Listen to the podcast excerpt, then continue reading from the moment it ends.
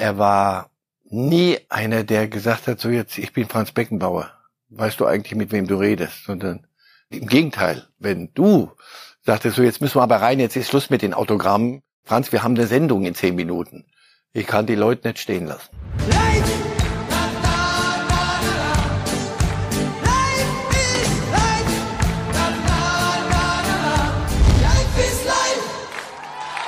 Unser Kaiser ist tot. Franz Beckenbauer. Hier sehen wir, wie sich Uli Hoeneß ins Kondolenzbuch der Stadt München einträgt.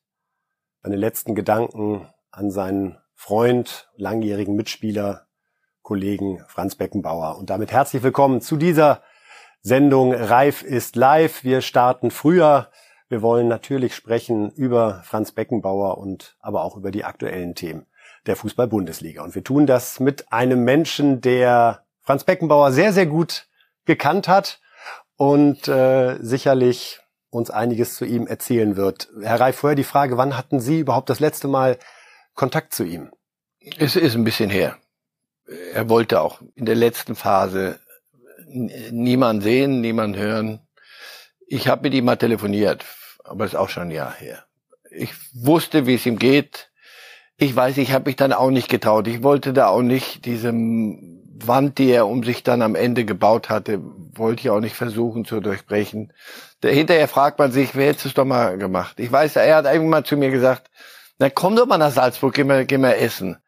Ich weiß nicht, ob Salzburg ihm so richtig gut getan hat. So weg aus München, noch ein Stück weg als Kitzbühel. Die Anfahrt war für viele dann doch noch äh, eben länger und er hatte gern Menschen, äh, als es ihm gut ging, um sich rum, aber in den letzten Jahren nicht mehr so. Wir wollen uns zusammen erinnern, Herr Reif, an einen besonderen Moment hier bei Reif ist live, der auch einiges darüber aussagt, welche besondere Beziehung Marcel Reif und Franz Beckenbauer gehabt haben. Äh, wir springen einmal zurück ins Jahr 2020. Es war die hundertste Sendung von Reif ist live und es gab einen ganz besonderen Gratulanten. Ja, lieber Marcel, lieber Zauberer, ich habe vernommen, dass du und deine Kollegen und Kolleginnen bei Bild.de die hundertste Sendung vorhabt. Ich hoffe, sie gelingt genauso gut wie alle anderen auch. Also nur zum Vergleich, ich habe es bei Bild, habe ich 30 Jahre ausgehalten oder fast 30 Jahre ausgehalten. Also ich bin neugierig, ob du das auch schaffst. Aber bei, bei deiner Fitness und bei, de, bei deiner Intelligenz ist das durchaus möglich. Also ich halte euch die Daumen, dir, deinen Kollegen und Kolleginnen alles, alles Gute. Auch für das Jahr 2021 wünsche ich euch viel Glück und Gesundheit. Nach dem Motto, Gesundheit ist nicht alles, aber ohne Gesundheit ist alles nichts.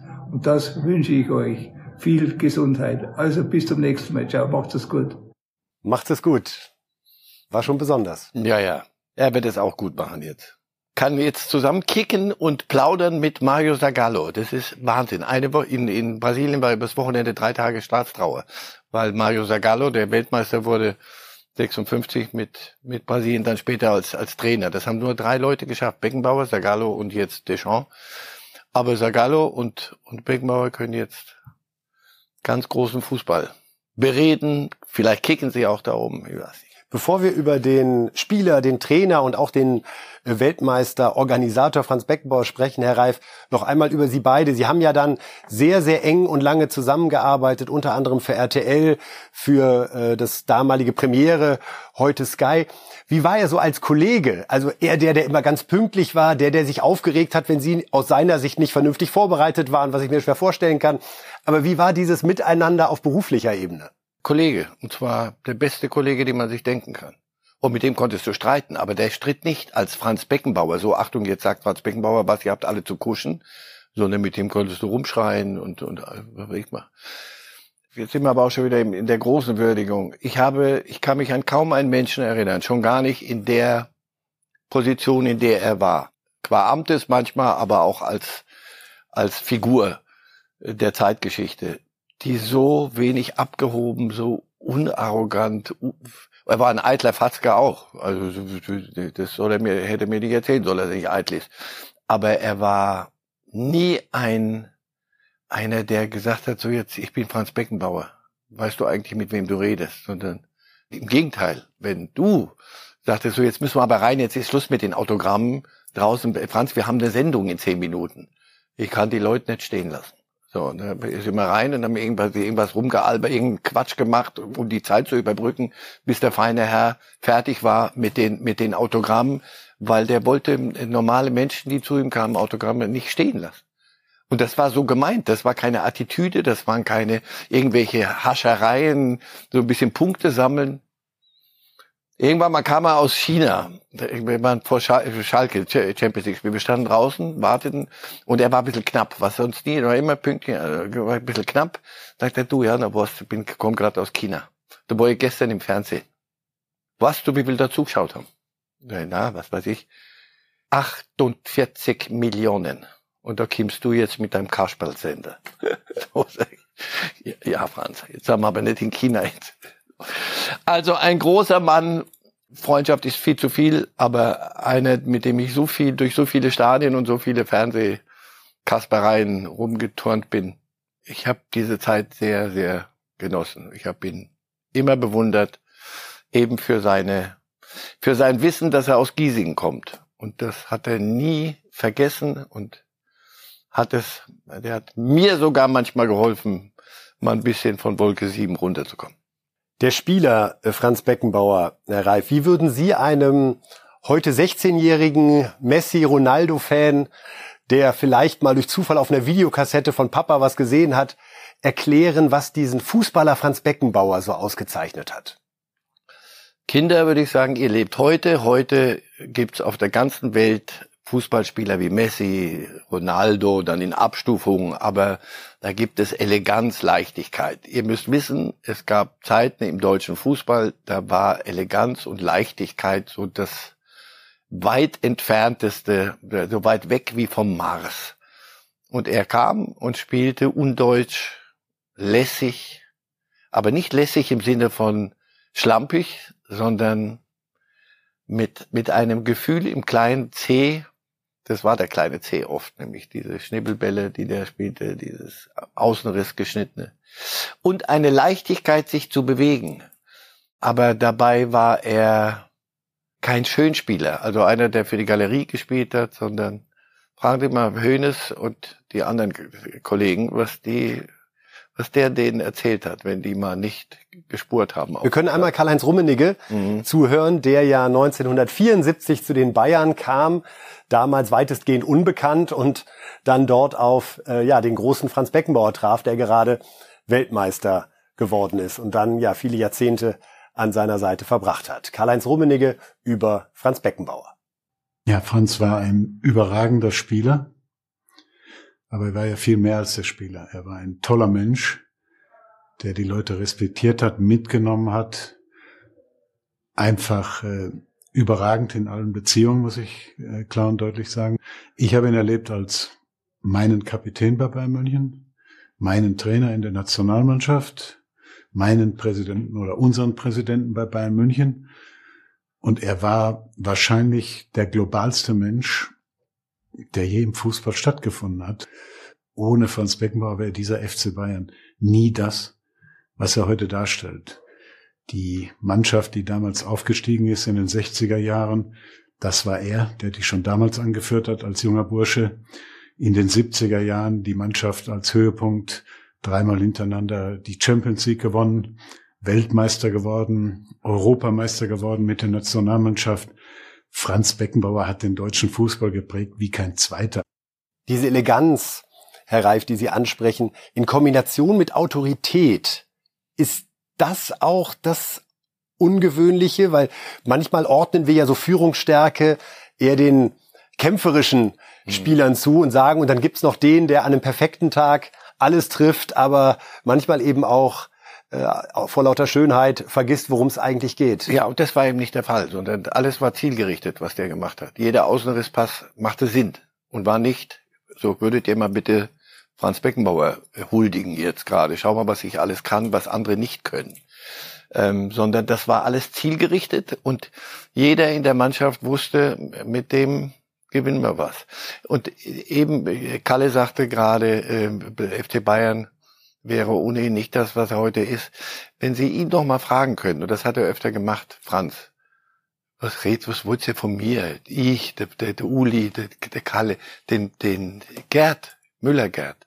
Ohne den, was, da wären wir alle gar nichts hier. So.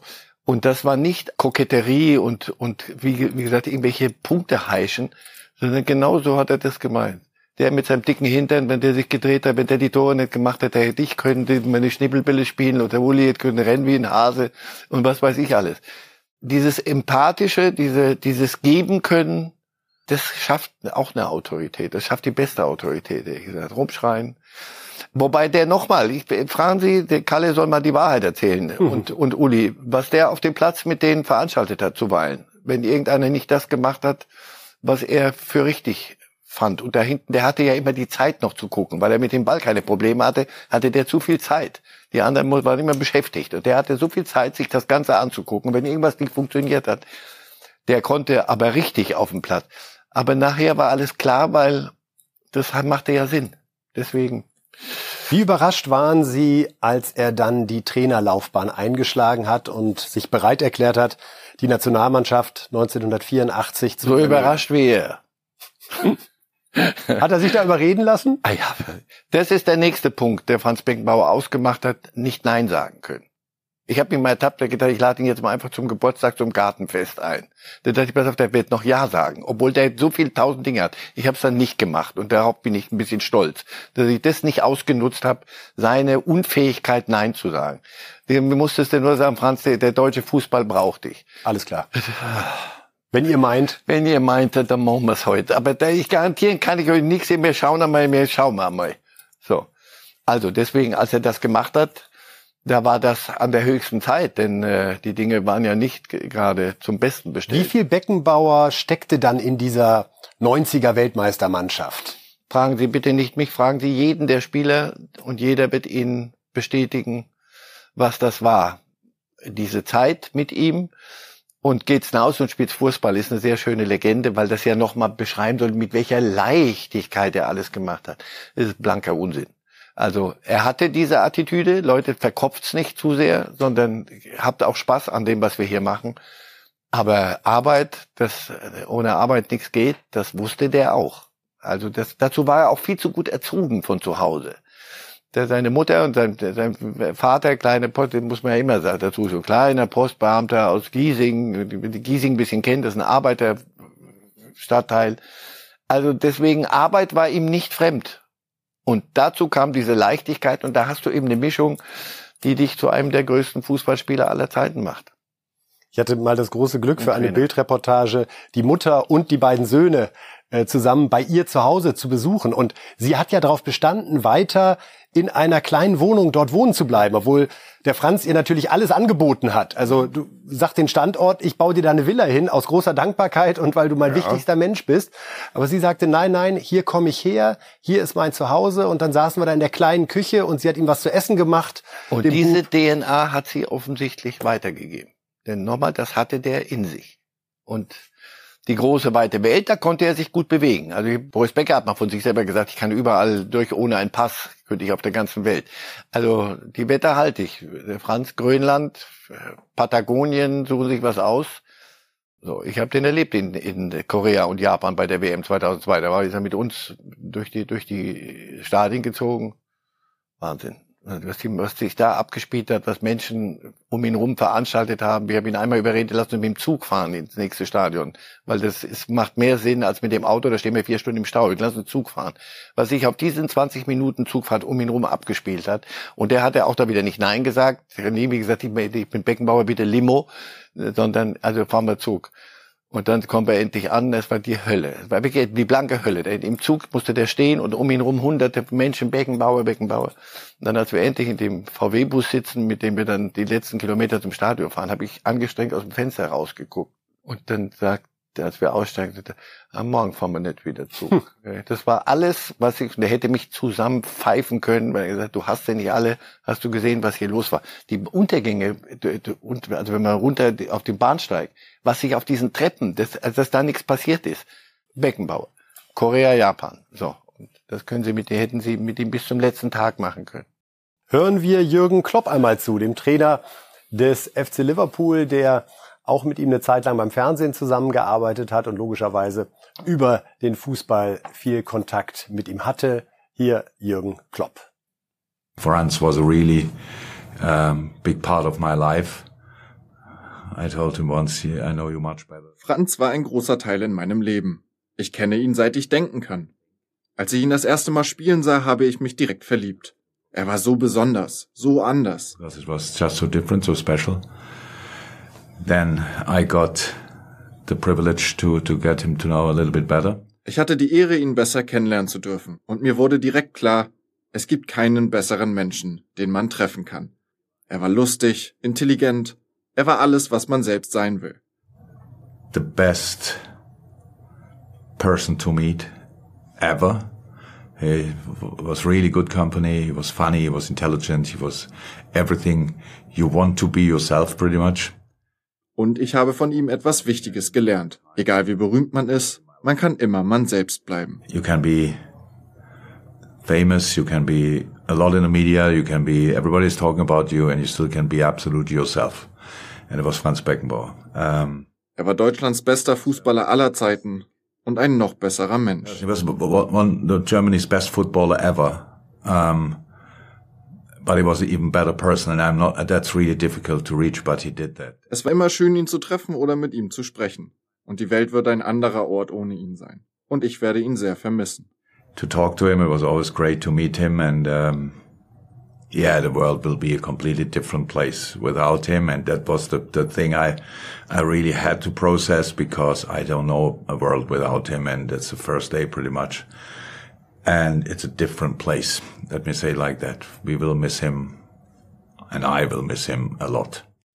Fällt es Ihnen schwer, Herr Reif, zu realisieren, dass Franz Beckenbauer tot ist? Ja, weil ich mit ihm so viele Jahre als Spieler habe ich ihn gesehen und bewundert habe dann selber die als, als Jugendspieler Libero wollte ich dann sein, wurde es dann auch und habe dann versucht mit derselben Leichtigkeit mich zu bewegen. Das Jetzt stehen mir, Sie hier aus gutem mh, Grund. Das hat mir bei manchem Trainer richtig richtig Feuer gebracht. Werner Liebrich, der Weltmeistertrainer, war mal musste die B-Jugend des FCK trainieren an dem Tag, weil sein Bruder, der Untertrainer eigentlich war, war krank. Und ich war Libero. Und also Liebe, Liebrich hatte ja auch da hinten gespielt.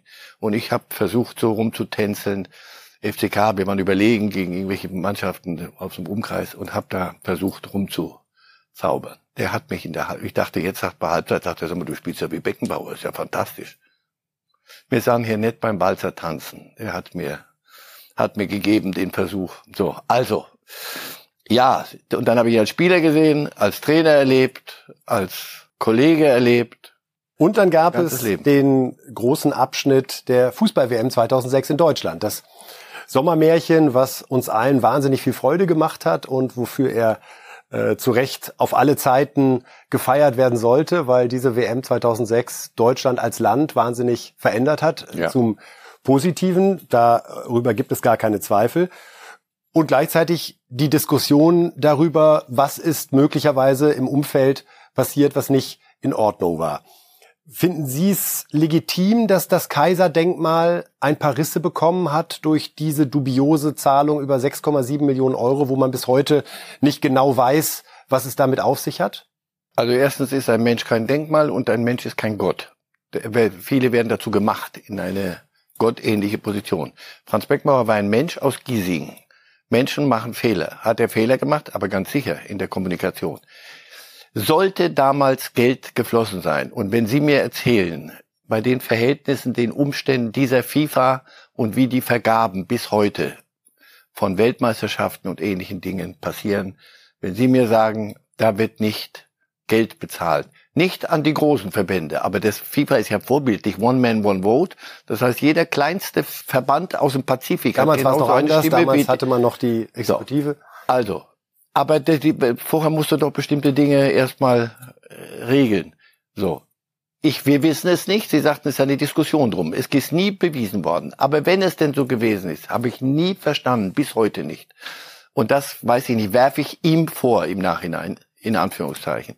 Warum hat er sich nicht irgendwann mal hingestellt und gesagt, pass auf, das, was Sie eben lange runtergebetet haben, tolle WM, ihr wolltet die? Ja. Haben wir sie gekriegt? Ja. Wie fandet ihr die? Super. Wie fand die Welt uns danach? Wie viel haben wir für Deutschland mit dieser WM getan? Boah, ist ja, ist ja Wahnsinn. Und das Ganze, was, was steht in Rede? 14 Millionen oder was weiß ich? 6,7 Millionen Euro. Nicht mehr? Nee. Versprechen Sie mir eins, wenn wir die nächste WM kaufen können, wir beide, für 6,5 Millionen, wir ziehen nach dieser Sendung los und besorgen das Geld, oder? So. Warum hat er nicht gesagt, wisst ihr was, hört's auf zu heucheln? Und das stört mich. Natürlich, ich gehe davon aus, weil viele Indizien sprechen dafür, dass das gängige Praxis war. Im Übrigen in Deutschland konnte bis 2002 noch Schmiergelder von der Steuer abgesetzt werden. Also auch große Firmen, die sonst irgendwo Geschäfte machten, die konnten das von der Steuer absetzen. Danach ist irgendein Journalie, ein bisschen Kollegen vom Spiegel vor allem sind dann amok gelaufen, wie ich fand, und haben sehr deutsch den Spaß entwickelt, ein, ein Denkmal zu stürzen. Und jetzt sind wir wieder zurück beim Denkmal und bei Gott gleich. Nein, er hat Fehler gemacht in der Kommunikation, wie ich finde. Das hätte man wegdonnern können und klarstellen können. Hätte es immer noch genug moralische Bedenken dagegen geben können. Wunderbar. Aber dann hättest du sagen müssen, dann hätten wir es haben gekriegt. Freunde, nur eine pass auf, wir, duschen und trocken bleiben ist, ist eine ganz schwierige Disziplin. Das, das, das geht nicht. Und das hat er nicht gemacht. Und dann wurde er mal gefragt, hast du eigentlich Geld gekriegt dafür? Da hat er gesagt, nein. Irgendwann, aber doch von, von OZ fünf Millionen Fehler. Das in der Kommunikation Fehler. Hat er manchmal Dinge ein bisschen geplappert, weil, ihm, weil er entspannt war. Ich habe keine Sklaven gesehen in Katar. Fehler. Menschlich. Deswegen, ich, ich habe ihn als Menschen kennengelernt und nicht als Gott. Götter machen auch manchmal Fehler. Von daher, ich bin da völlig im Reinen. Ich finde und hoffe, dass jetzt, wo es vorbei ist, mancher ein bisschen abrüstet in der in der Aufgeregtheit und in der Lust, wie gesagt, ein Denkmal zu stürzen. Es gibt kein Denkmal mehr. Und die Denkmäler, die jetzt gebaut werden, werden anders aussehen. Dieses Jahr 2015, in dem diese Vorwürfe zum ersten Mal bekannt wurden, war auch das Jahr, in dem sein Sohn Stefan starb. Ist das das Jahr, was so eine Art Wendepunkt bei ihm war, von dem an es leider langsam bergab ging, weil ihn beides wahnsinnig getroffen hat, obwohl das zwei völlig unterschiedliche Ebenen sind. Das, ich möchte es nicht vergleichen, aber es waren zwei große Ereignisse, die ihm sehr zugesetzt haben. Ja, die sein Leben verändert haben. Deswegen, Sie fragen mich etwas, das können wir beide nicht aus der Distanz, oder ich äh, kann nicht in ihn reingucken aber dass ihn das getroffen hat, fürchterlich getroffen hat. Auch getroffen hat, dass manch einer, der sich gesonnt hat im, im Sommermärchen Glanz unter seiner Sonne, die Sonne, äh, wo Sonne ist auch Schatten und einige sind dann sehr gern und leicht und schnell in den Schatten abgetaucht, um, um ja nicht in irgendwelche Diskussionen zu geraten. Und wenn ein Kind stirbt, das ist gegen jedes Gottesgesetz. Kinder sterben nicht vor ihren Eltern. Und ich habe ihn kurz danach getroffen und dann habe ich gesehen, aber was ist daran überraschend? Also ja, das hat ihm sehr zugesetzt. Sie sagen, das sind zwei verschiedene äh, Bereiche, sind es auch. Aber dieses, diese Häme, die dann plötzlich entstand und diese, dieses wahnwitzig wütende ge ge gegen dieses Sommermärchen. An, die, an, diesem Sommermärchen ist übrigens überhaupt nichts beschmutzt, gar nichts. Das war ein Sommermärchen. Das, das ist unstrittig. Wie es entstanden ist, darüber können wir gern diskutieren, aber das hatten wir schon. Also, das hat ihm sehr zugesetzt. Meine Frau ist Ärztin und die kann Ihnen jeden zweiten Tag erzählt die mir, wie, wie, wie Seele und also Psyche und Physis und Körper zusammenhängen und wie wichtig es ist, gerade die behandelt Krebs, so und da ist es nochmal eins höher. Und wenn, wenn irgendwann mal die Seele bricht oder so leidet, wie er gelitten haben muss, ich bin nicht in ihm drin, so viel gelitten haben muss, das kann nicht ohne Auswirkungen bleiben. Am Ende der Sendung, Herr Reif, werden wir nochmal Franz Beckenbauer in Topform erleben. Das sei an dieser Stelle schon mal angekündigt. Äh, da wird es dann gehen um die Sportbild Award Verleihung 2013. Da hat damals Gerd Müller diese Auszeichnung bekommen und ja, wir werden Na, einen dann. sehr, sehr fröhlichen, unterhaltsamen Franz Beckenbauer am Ende der Sendung dann nochmal für Sie bereithalten, denn genau so werden wir ihn alle in Erinnerung behalten. Jetzt gehen wir in die Aktualität der Bundesliga. Spieltag an diesem Wochenende. Und Borussia Dortmund hat diese Winterpause geprägt in sportlicher Hinsicht mit Personalentscheidungen. Und eine, die jetzt erst in dieser Woche bekannt wurde, ist, dass Hans-Joachim Watzke, der langjährige Geschäftsführer, im Jahr 2025 aufhören wird. Er hat das folgendermaßen bekannt gegeben. Die Gründe sind einfach die, dass es nächstes Jahr habe ich mein 20-jähriges in diesem Amt. Und vom Gefühl her, das hat sich bei mir aber schon längere Zeit immer mehr verstärkt, vom Gefühl her einfach der Punkt gekommen ist, wo du sagst, das reicht jetzt auch. Mir war es immer wichtig, und da bin ich auch sehr glücklich drüber, dass mir das äh, vergönnt war, dass ich einen selbstbestimmten Abgang aus dieser Pos Position äh, verkünden kann, weil das ist schon eine lange Zeit. Und ich bin in meinem Club, und es gibt nur einen Club, Borussia Dortmund, bin ich sehr, sehr dankbar dafür, dass ich diese Möglichkeit über die ganzen Jahre gehabt habe und es ist ja jetzt auch noch zu früh für einen Abgesang, aber es ist jedenfalls so, dass ich das schon als großes Privileg empfinde, so viele Jahre das Vertrauen immer gespürt zu haben und jetzt dann letztendlich dann auch meinen Abschied dann selbst verkünden zu dürfen. Überrascht Sie der Zeitpunkt, Herr Reif, sowohl der Verkündung beziehungsweise, dass er im Herbst 25 Schluss macht? Ihm ist wichtig, dass er das selbstbestimmt macht, bevor Leute sagen, so jetzt ist aber Zeit, dass du mal langsam Platz machst, denn sonst gewinnen wir hier nichts. Ich glaube, dass er irgendwann mal begriffen hat, Borussia Dortmund kann nicht dieses Rennen gewinnen gegen die Bayern. Äh, dazu ist der Vorsprung da. Man kann mal, dann sollte man allerdings, aber man hat nicht. Ich glaube, dass diese verlorene Meisterschaft, verschenkte Meisterschaft jetzt im Mai, dass das sicher auch der letzte Tropfen so war, zu erkennen, pass auf, wir sind ein Verkäuferverein. Wir werden junge Spieler holen, wir werden sie ausbilden und das wird unsere DNA werden. Und wenn da mal eine Meisterschaft gelingt, ist es toll. Aber ansonsten sind wir, sind die Dinge, die, die Kräfteverhältnisse klar. Und ich glaube, dass er da müde geworden ist, irgendwann auch mal daran. Also, der, er hat ja, weiß ich, in diesen knapp 20 Jahren, zweimal Meister, dreimal Pokalsieger, einmal Champions League Finale, ein Club, der mit 125 Millionen, und das war damals noch Geld. Heute, Absolut. heute kriegen wir Mbappé nicht für das Geld. Aber damals war der Club mit, mit, mit so horrend verschuldet, dass sie kurz vor Kreisliga C waren. Ja, wenn, wirklich, als er kam, und das, der hat diesen, er vor allem, nicht er allein, aber er vor allem und in erster Linie hat diesen Club dahin gebracht, wo er heute ist.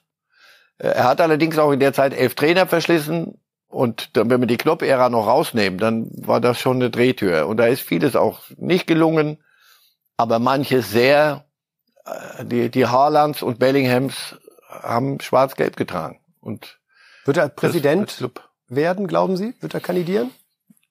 Ach, weiß ich nicht. Also völlig in der ein Watzke völlig in der Versenkung, da so ganz bescheiden im Eck, das kann ich mir nicht vorstellen. Ich glaube schon, dass er noch ein bisschen Spaß dran haben wird an Öffentlichkeit da jetzt klar ist, dass der BVB einen neuen ersten Geschäftsführer braucht, allerspätestens im Herbst 2025. Uli Hoeneß. Ist die logische Frage, wer? Uli Hoeneß wird es vermutlich nicht werden.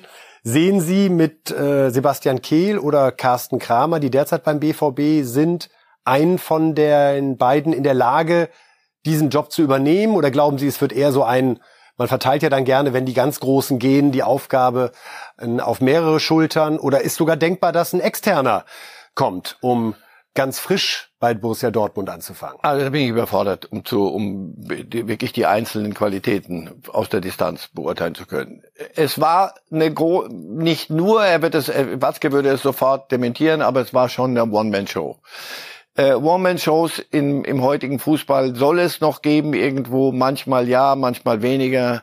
Äh, eher nein. Also bei den Bayern zum Beispiel hat man auch gemerkt, wir müssen verteilen die, die Kräfte. Und ich glaube, dass Clubs in der, und da ist Borussia Dortmund schon dabei. Also jetzt ständiger Champions League Teilnehmer und, und kommen auch relativ weit. Das ist schon ein europäischer Club Insofern glaube ich, dass die Zeit der One-Man-Shows vorbei ist. Also wie könnte ich wäre jetzt wirklich hätte auch keine Lust jetzt zu sagen, also der eine könnte es jetzt und der macht dann die anderen stellen sich direkt dahinter auf und nicken ab, wenn der was sagt. Das wird es so nicht, nicht geben. Es wird spannend, weil wie überall, nehmen Sie Manchester United zu Alex Ferguson, immer wenn eine One-Man-Show beendet ist, kommt eine, eine ganz schwierige Zeit. Immer in der Regel ganz schwierig. So, Uli Hoeneß zurücktreten, hat alles dann doch nicht so dolle geklappt mit, mit Kalle und dann mussten sie wieder zurück. Dieser Übergang dann zu, wie soll ich sagen, zu eher modernen Führungsstrukturen ist, ist nicht ungefährlich. Und ich bin mal gespannt, wie die Dortmund das hinkriegen. Also das ist sozusagen die Bosse-Entscheidung, die beim BVB getroffen wurde. Und dann war die große Frage, muss der Trainer gehen? Kommt ein neuer Star? Die Entscheidung ist, der Trainer bleibt, bekommt allerdings mit äh, Shahin einen neuen, sehr bekannten Co-Trainer und ein neuer Star kommt. Und über den wollen wir zunächst sprechen, Herr Reif. Jaden Sancho ist es dann geworden. Ein Name, der größte Fantasien weckt, mit der Fußnote, dass er die letzten Monate überhaupt nicht mehr gespielt hat bei Manchester United. Klingt gut, aber wie gut es ist, werden wir erst noch sehen. Und nicht ohne Grund nicht gespielt hat, obwohl sich das dann am Ende verselbstständigt hatte offenbar und dann wurde das so, eine Privatfehde zwischen Ten Hag, dem Manchester-Trainer und ihm. Aber das hatte Gründe, warum er nicht spielte. Damals, Ten Hag hat ja, die haben ja nicht geholt für, was weiß ich, 80 Millionen, damit er nicht spielt, sondern damit er eher doch spielt. Und Manchester hat jeden, hätte jeden gebraucht, der spielen kann. Aber er war es nicht. Jetzt kommt er zurück, Sie sagen, dass das weckt viel Fantasie, aber es wird fürs Erste eine Fantasie bleiben müssen, weil er muss erstmal wieder in, in Form kommen, in, in, oder fähig, fähig werden, Profifußball auf dem Niveau zu spielen. Ich, ich weiß, der BVB ist so ein bisschen die Rückhol. Ja, ja, das Truppe wusste ich. Das, genau, das, das wollte ich gerade sagen. Das, Wogegen das, ja grundsätzlich erstmal nicht zu sagen ist. Wenn's, wenn's, wenn's gut, wenn's gelingt, Aha. Glückwunsch. Wenn nicht, äh, ist es ganz schlecht, weil und sie haben einige Sachen, die sind schiefgegangen. Also für kleines er, Geld vermutlich der größte Name, den man kriegen konnte. Und wenn er bereit ist, im Kopf wieder Profifußball zu spielen und vielleicht aus allem gelernt zu haben. Er war auch in seiner Dortmunder Zeit nicht der einfachste Kollege auf dem Trainingsplatz und ja, hat etc. Auch die Ferien mal verlängert etc. Und solche Dinge. Also normal, wenn er aus all diesem gelernt hat und auch aus diesem dieser Zeit jetzt nicht zu spielen, nicht spielen zu dürfen, wenn er daraus die richtigen Schlüsse zieht und von seinem Talent her, dann herzlichen Glückwunsch Borussia Dortmund, dann haben sie einen ein Kuh gelandet. Aber wie gesagt, da wird es ein bisschen brauchen. Hoffentlich haben sie die Zeit in der Besetzung auf der Trainerbank jetzt. Zeit bekommt der Trainer, obwohl die Champions League Qualifikation in akuter Gefahr ist, DFB-Pokal rausgeflogen. Das war schon eine überraschende Lösung dann mit Shahin als Co-Trainer und Terzic bleibt. Ja, und, und ich muss auch noch glauben, dass er das selber erfunden hat, diese Idee. Aber wenn man mir sagt, dass das so ist, dann versuche ich das zu glauben. Also er hat jetzt einen mit mit Nurişahin, der mit der mit Antalya türkische Liga mit allem Respekt, aber dennoch dort sehr anständige Ergebnisse produziert hat. Ähm, also ein Trainer, der durchaus trainieren kann, offensichtlich berufsmäßig. Und der ist jetzt sein Co-Trainer und da ist auch noch Sven Bender und so und dann denkst du, was ist, wenn die erste Niederlage kommt? Was ist bei der ersten Spiel, das nicht so funktioniert? Was ruft die Südtribüne? Und Terzic hat einiges an, an Kredit verloren im äh, Ende der, der Hinrunde und schon mit der verlorenen Meisterschaft im Mai. Das ist mit seinem Namen verbunden. Daran knabbern sie alle noch. Und die Spiele, die, die dann unter anderem abgeliefert wurden, deswegen kam ja diese große Kritik auf und sie haben sich zusammengesetzt und kamen dann wie ich höre, auf seinen Vorschlag, auf die Idee, wir, wir holen Shahin und Bender da an, an Bord. Es ist eine höchst spannende Konstellation. Ich kenne eine vergleichbare nicht. Oder, oder können Sie sich vorstellen, dass Tuchel sagt, so jetzt holen wir nochmal Schweinsteiger, so kommen und was weiß ich, wer noch. Aber Schweinsteiger ist ja kein Trainer, sondern wirklich, Sie müssen mir einen Trainer bringen. Den, den nehme ich mir jetzt auf die Bank. Und der soll mir helfen, Dinge, die ich nicht hingekriegt habe, hinzukriegen. Das ist schon entweder, wie gesagt, vorbildlich und modernste Form von Trainer, Trainerkonstellation oder aber ein Unterfangen, das nicht funktionieren kann. Die äh, vierte spannende Dortmunder Personalie ist Paris Brunner, der mit durfte ins Trainingslager. Unser U17 Weltmeister, der ja bewegte Monate hinter sich hat, denn er war ja schon einmal suspendiert beim BVB, ging da um eine Party äh, in fremden Räumen und kam dann zurück, wurde U17 Weltmeister, durfte jetzt mit ins Trainingslager und überzog dann den Zapfenstreich. Herr Reif, ist Brunner noch nicht reif fürs Profigeschäft? Ach, wissen Sie, der, ich habe ich hab ihn ja auch gesehen bei dieser Weltmeisterschaft. Also das ist ein Junge, der hat, ein, hat schon tolles Talent. Bester Spieler des Turniers. Ja, und hat die Fritz-Walter-Medaille, also als bester Jugendspieler seines Jahrgangs. Aber jetzt sage ich mal was Despektierliches. Von der Sorte bringe ich Ihnen zehn, die am Ende nichts geworden sind. Weil dazu mehr gehört Profifußball und auf, auf ganz hohem Niveau und angemessen seinem großartigen Talent. Dazu brauchst du noch ein bisschen mehr. Und das sitzt dann nicht unten in den Beinen, sondern ganz ziemlich weiter oben in diesem runden Ding hier am Hals. Wenn es da drin nicht klickt macht. Und als ich das gelesen habe, habe ich weitergeblättert und gedacht, okay, reden wir über den jungen Brunner, wenn es Sinn macht. Im Moment würde ich eher sagen, tut er einiges dafür, eine mögliche große Karriere zu torpedieren, selber. Wenn der, der Klick nicht kommt im Hirn oben und, und die, das Verständnis dafür, was geht und was nicht geht, dann wird das nichts werden. Dann kann der im Zirkus auftreten und seine spielerischen Fähigkeiten mit dem Ball jonglieren, aber nicht Profifußball spielen. Dortmund also am Auftakt der Bundesliga in Darmstadt und schon wieder hochspannend in der Beobachtung, was sich dort tut. Und das gilt auch für die Bayern, die für ihre Verhältnisse eine sehr ruhige Winterpause hatten. Lange Zeit aus Sicht der Fans auch zu ruhig, weil eben der herbeigesehnte Wintertransfer noch nicht vermeldet wurde. Jetzt aber ganz frisch ist es so, dass Eric Dyer von Tottenham in München gelandet ist und er also den FC Bayern jetzt kurzfristig verstärken wird.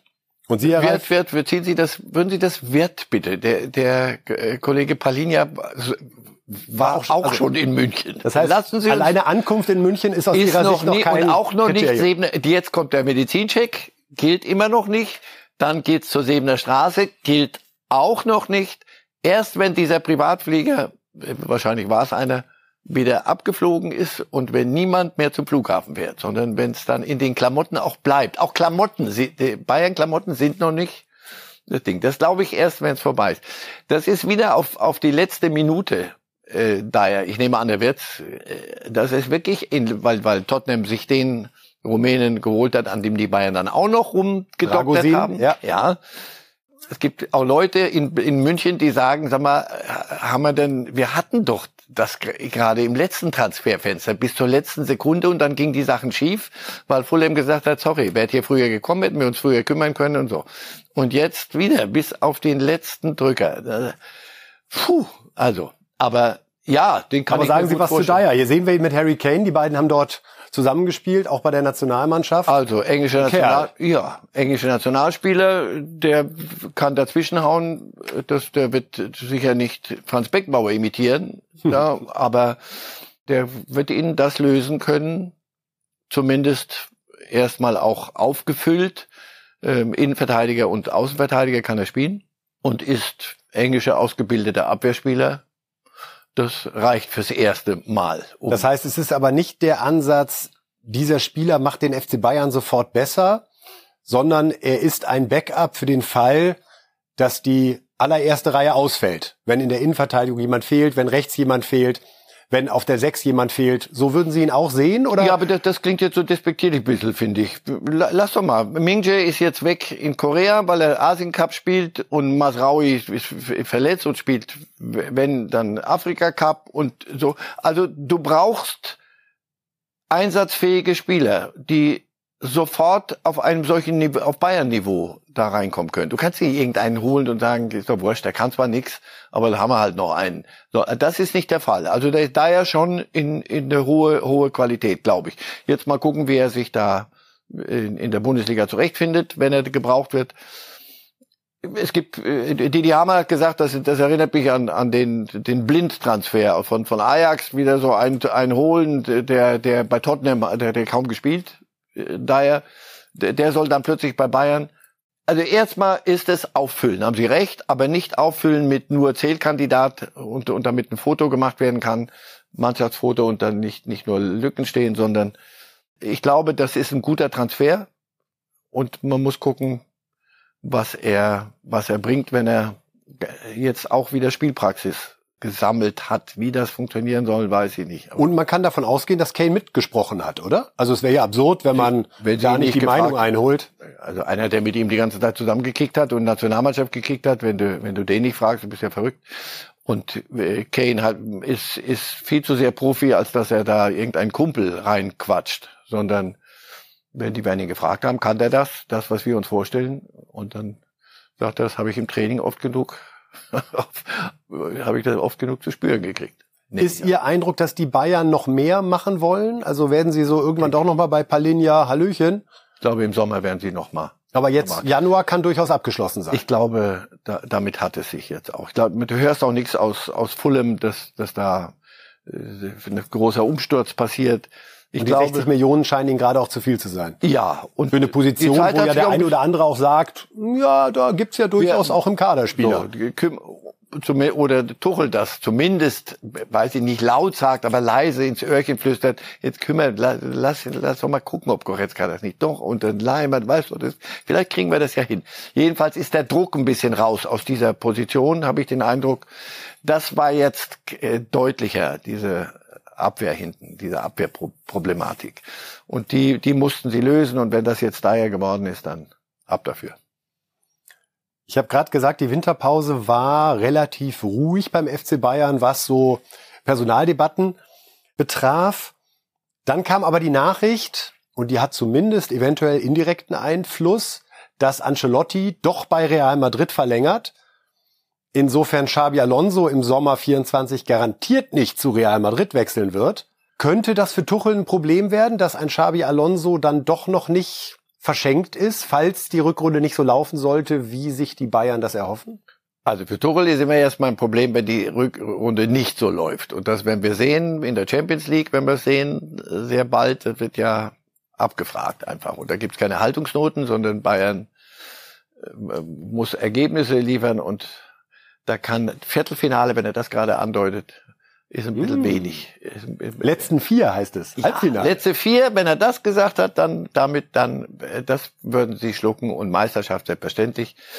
Also, natürlich ist Xavi Alonso mit das heißeste, die heißeste Stück Kohle auf dem Grill da. Überall. Real Madrid, ich dachte, Ancelotti sei durch mit, mit Brasilien, aber dort ging's drunter und drüber. Präsident abgesetzt, dann wieder eingesetzt und für Sperre für Brasilien möglicherweise, was weiß ich was alles. Also die zerlegen sich gerade so ein bisschen selber, haben jetzt einen neuen Trainer geholt. Bei dem, was der hinkriegt, denn Brasilien hat ja auch Ansprüche. Also, Ancelotti bleibt bei Real, macht den Umbruch. Das wird Mbappé gut gefallen, nehme ich an, diese Botschaft, dass da nicht irgendein neuer Junger kommt, sondern der ältere Herr, mit dem man das sehr gut leben kann. Und Xabi Alonso bleibt erstmal ein Thema. So. Und natürlich ist er für, für alle Clubs. Manchester United, glauben Sie mir, Manchester United Nur wird. Einmal lass ich lasse über Bayern noch nicht ganz raus herein. Die, die wollen Tuchel wenn, wenn Alonso, ne, überhaupt nicht. Ja. Aber die Diskussion ist ja spannend. Wenn Alonso Meister wird, heißt das ja automatisch, Überraschung, was Bayern es nicht geworden ist. So. Und Bayern, die alte Impuls, wir holen, wenn uns einer geärgert hat, holen wir den weg. Der Champions League Triumph ist ja nach wie vor eher der unwahrscheinlichste Titel von den beiden, die noch übrig sind eine erste titellose Saison nach zwölf Jahren und den vermeintlichen Wunschkandidaten in Leverkusen als Trainer sehen, das könnte auf jeden Fall eine Thermik ergeben. Es könnte, aber wer weiß, vielleicht ja. wird Bayern noch Meister und wir alle sagen, ha, der ja, Tuchel hat es aber, aber nochmal gezeigt. Ja, aber was halten Sie denn von der Möglichkeit, dass Xabi, Alo dass Xabi Alonso und äh, Carlo Ancelotti und Florentino Perez in Madrid mal essen waren und gesagt haben, pass auf, wir machen es jetzt doch so, äh, machen keine Experimente, du bist noch jung, aber du weißt, dass du in den, mach dir keinen Kopf. Du musst über nichts nachdenken, bitte. Und versuch's gar nicht erst. Und nimm kein Telefon ab und gar nichts. In zwei Jahren, Carlo geht dann, weiß ich nicht, nach Vancouver zu seiner Frau ein bisschen wandern. dann übernimmst du Real Madrid. Oder Ancelotti geht doch nach einem Jahr und es ist gerade nur so ein bisschen Valium, was verteilt wird, zwei Jahre passiert. Jetzt lassen ihn doch erstmal mit Leverkusen Ja, und in ja recht. Leverkusen sind sie happy, dass das so gelaufen ist. Und Meister muss er auch erstmal werden. So, jetzt erstmal nochmal. Der Flug war steil nur nach oben. Jetzt gibt's eine Phase und jetzt gucken wir mal, wie die Saison zu Ende geht. Aber Xabi Alonso wird seinen Job nicht verlieren. Er wird nicht verlieren, was er kann. Das Interesse von Real Madrid wird bleiben. Und ja, er ist für jeden Club. Manchester United, was glauben Sie, was die veranstalten werden in den nächsten Wochen und Monaten, um diese Xabi Alonsos, die wenigen, die es nur gibt, um die nach Manchester zu, zu zerren, zu, zu verschleppen, zu kidnappen, was weiß ich. Und wir werden auch sehen, wie Alonso den Ausfall von Boniface wegsteckt. Äh, Afrika Cup ist es ja nicht, aber leider eine schwere Verletzung bis April, wenn die Leverkusen auf ihn verzichten müssen. Wir sind im internationalen Bereich und frischen einmal die Erinnerungen auf, wie es denn im Torjäger-Ranking gerade in den Top-Ligen aussieht. Ich kann Ihnen verraten, bei Harry Kane ist kein Tor mehr dazugekommen über Weihnachten. 21, Mbappé steht bei 18, Lautaro Martinez jetzt bei 16, Haaland 14, Bellingham 13. Die englische Tabelle wollen wir uns so schnell es geht anschließend auch einmal gönnen. Da äh, wurde ja noch weiter gespielt. Boxing Day, Neujahr, wann immer man den Fernseher angeschaltet hat, gab Ja. es englischen Fußball zu sehen. Und an der Spitze Liverpool, drei Punkte vor Aston Villa. Manchester City ein Spiel weniger mit 40 Punkten. Wenn sie gewinnen sollten, wären sie nur noch zwei Punkte hinter Liverpool. Und auf Platz 5 sehen wir Tottenham mit 39 Punkten, die einen Leihzugang zumindest zu vermelden haben mit Timo Werner. Und ist das die Lösung, die aus Ihrer Sicht Sinn gemacht hat oder wird es dafür ihn auch schwer zu spielen? Es ist Premier League, die kennt er aber von seinem Kurztrip nach, nach Chelsea. Es ist äh, hohe Qualität, auf die er da trifft.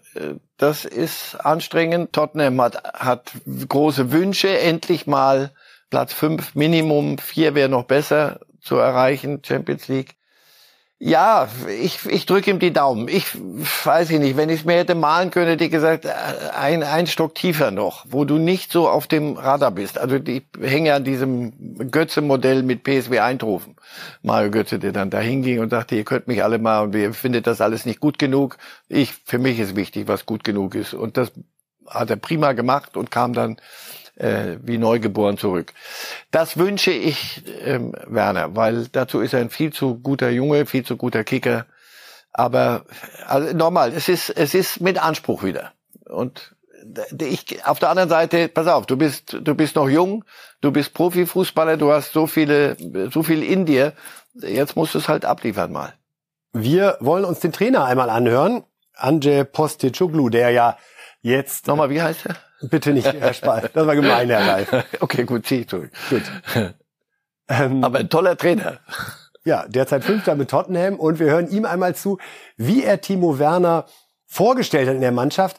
Ich gebe zu, ich hatte mir das Ganze etwas emotionaler vorgestellt und dass man da als Trainer auch ein bisschen mehr aus sich rausgeht, wenn man einen Zugang zu verkünden hat. Wir lauschen hier mal rein, direkt beim Training von Tottenham und der Vorstellung Timo Werners. Morning, lads. Just before we get on uh, training, just uh, welcome uh, Timo to the group and uh, we welcome David. Wish you all the very best with everything here. While we're speaking to our family and not part of that process. Also der Wind war dann doch etwas stärker als gehofft, aber der Trainer zählte so vor sich hin. Wir reden hier viel von Familie, also lassen wir es ihn auch spüren. Er ist hier für sich, aber auch um sich zu helfen. Finde ich gut. Ich hätte gedacht, Nee, inhaltlich ja, nee, ich hätte, hätte nee, nicht gedacht, nee, dass da noch ein eben, bisschen... Eben nicht, eben nicht. Ich glaube, er, er kennt die Karriere von und die letzten Monate und fast Jahre von, von Timo Werner und ich glaube, es ist besser, nicht zu sagen, so, und jetzt kommt Timo Werner, Leute, ab jetzt wird hier alles anders und, sondern soll sich hier wohlfühlen. Und dann gucken wir mal. Glaube, runter, runterhängen vieles. Weil ich glaube, dass Timo Werner selber auch irgendwann mal dann einer, irgendwelchen Dingen nachgerannt ist, die, die statt einfach das zu spielen, was er kann. Und der, viel zu viel im Kopf hintenrum passierte. Wie ich, Mensch, ich war doch mal und ich soll doch auch und EM und was weiß ich alles. Und dann vergisst du leider, dass da unten ein Ball ist, zwei Beine und mit denen solltest du jetzt ein bisschen was hinkriegen. Also ich finde das gut, eher das Ganze ein bisschen runterzudampfen. Schauen wir auf die spanische Tabelle und alle sind gespannt, was machen unsere Freunde von Girona? Die lassen nicht locker, Herr Reif. Punktgleich mit äh, Real Madrid, jeweils 48 Punkte nach 19 Spielen und schon sieben Punkte Vorsprung auf Barcelona, beziehungsweise zehn Punkte auf einen Nicht-Champions League-Platz. Tja, dass es sowas gibt, Spaß, ja, ja, dass es sowas noch gibt, hätte ich, also ja. da hätte ich jede Wette gehalten, das kann nicht durchgehen. Aber jetzt letzte, eines der letzten Spiele Atletico Madrid zu Hause. 1-3 hinten wieder, 10 Minuten vor Schluss und dann gewinnen die wieder 4-3 und lachen sich scheckig. Und der Rest in Spanien schüttelt entsetzt den Kopf. Also Barcelona, Atletico Madrid, all die, die ganz woanders, also zumindest nicht hinter Girona sein dürften. Die machen sich ihr Ding und machen sich keinen Kopf. Also das ist nicht arme Leute, die gehören zum, zu diesem Manchester City großen Konzern. Aber da spielen Jungs, die anderswo blind. Der bei Bayern nichts, der ist da Stammspieler. Die holen sich solche Jungs und sagt, pass auf, niemand will von euch was, niemand verlangt Wunderdinge. Und auf die Art können manchmal solche kleinen Märchen passieren. Kopfschütteln, äh, lieber Herr Reif, ist leider die passende Überleitung zu dem, was bei der Supercoppa passiert ist. Die wird gerade in Saudi-Arabien ausgetragen. Die Spanier spielen ja ihren ähm, Pokal, ihren Superpokal dann nochmal mit Halbfinale, um noch ein bisschen mehr TV und ein bisschen mehr Kohle reinzukriegen. Und äh, dort gab es eine Gedenkminute für unseren Fußballkaiser Franz Beckenbauer vor dem Spiel zwischen Real gegen Atletico und äh, leider dann laute Pfiffe auch im Stadion.